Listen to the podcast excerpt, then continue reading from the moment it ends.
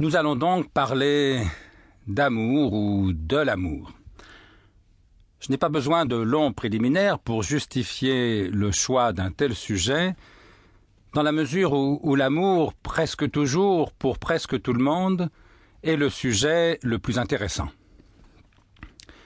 J'entends par là que, par exemple, si vous dînez un soir euh, avec quelques amis, la conversation peut porter sur la situation politique, sur le dernier film que vous avez vu, sur votre métier peut-être, et tout cela peut être tout à fait intéressant. Mais si tout d'un coup l'un des convives se met à parler d'amour, presque toujours l'intérêt des autres en est très sensiblement augmenté.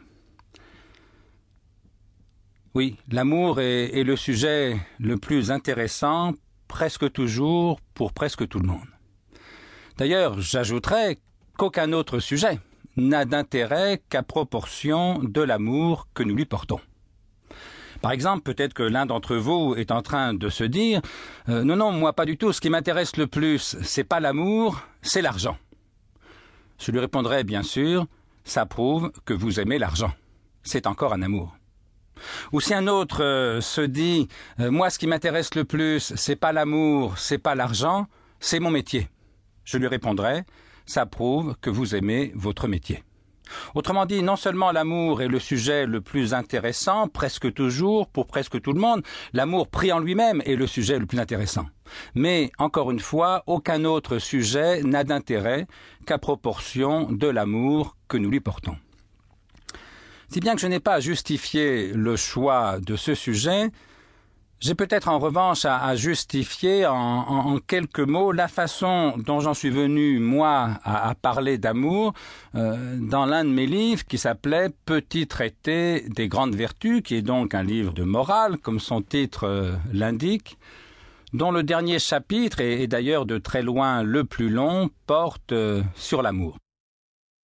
Parce qu'au fond, vous pourriez me demander, mais finalement, est-ce que l'amour est bien une vertu? Pas tout amour, en effet. Imaginez par exemple que quelqu'un vous dise euh, j'aime l'argent, ou bien j'aime le pouvoir, ou a fortiori j'aime la violence et la cruauté.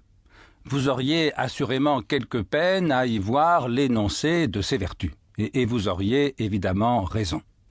Autrement dit, tout amour n'est pas vertueux et il importe de s'en souvenir. Mais à l'inverse, imaginez quelqu'un qui n'aimerait rien ni personne.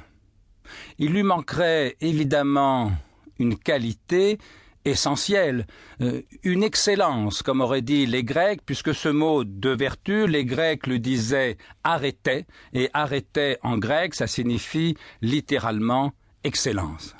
Qu'est-ce que c'est qu'une vertu? C'est une qualité morale qui nous rend meilleurs, qui nous rend plus excellents, comme dira Montaigne. L'un des chapitres des essais de Montaigne s'appelle Des plus excellents hommes.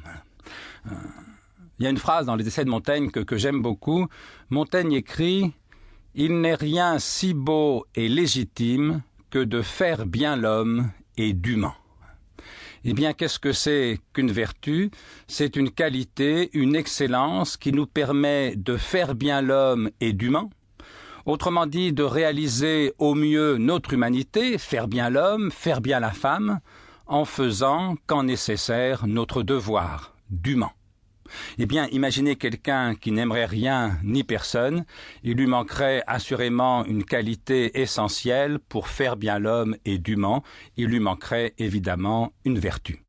D'ailleurs, chacun sait bien que l'amour, du moins un certain type d'amour, est l'une des trois vertus théologales de la tradition chrétienne, vertus qu'on dit théologales parce qu'elles ont Dieu même pour objet, qui sont la foi, l'espérance, la charité, comme disent souvent les catholiques, ou bien la foi, l'espérance, l'amour, comme disent de préférence les protestants, selon la traduction par charité ou par amour qu'on donnera au même mot grec euh, agapé. J'y reviendrai bien sûr euh, tout à l'heure.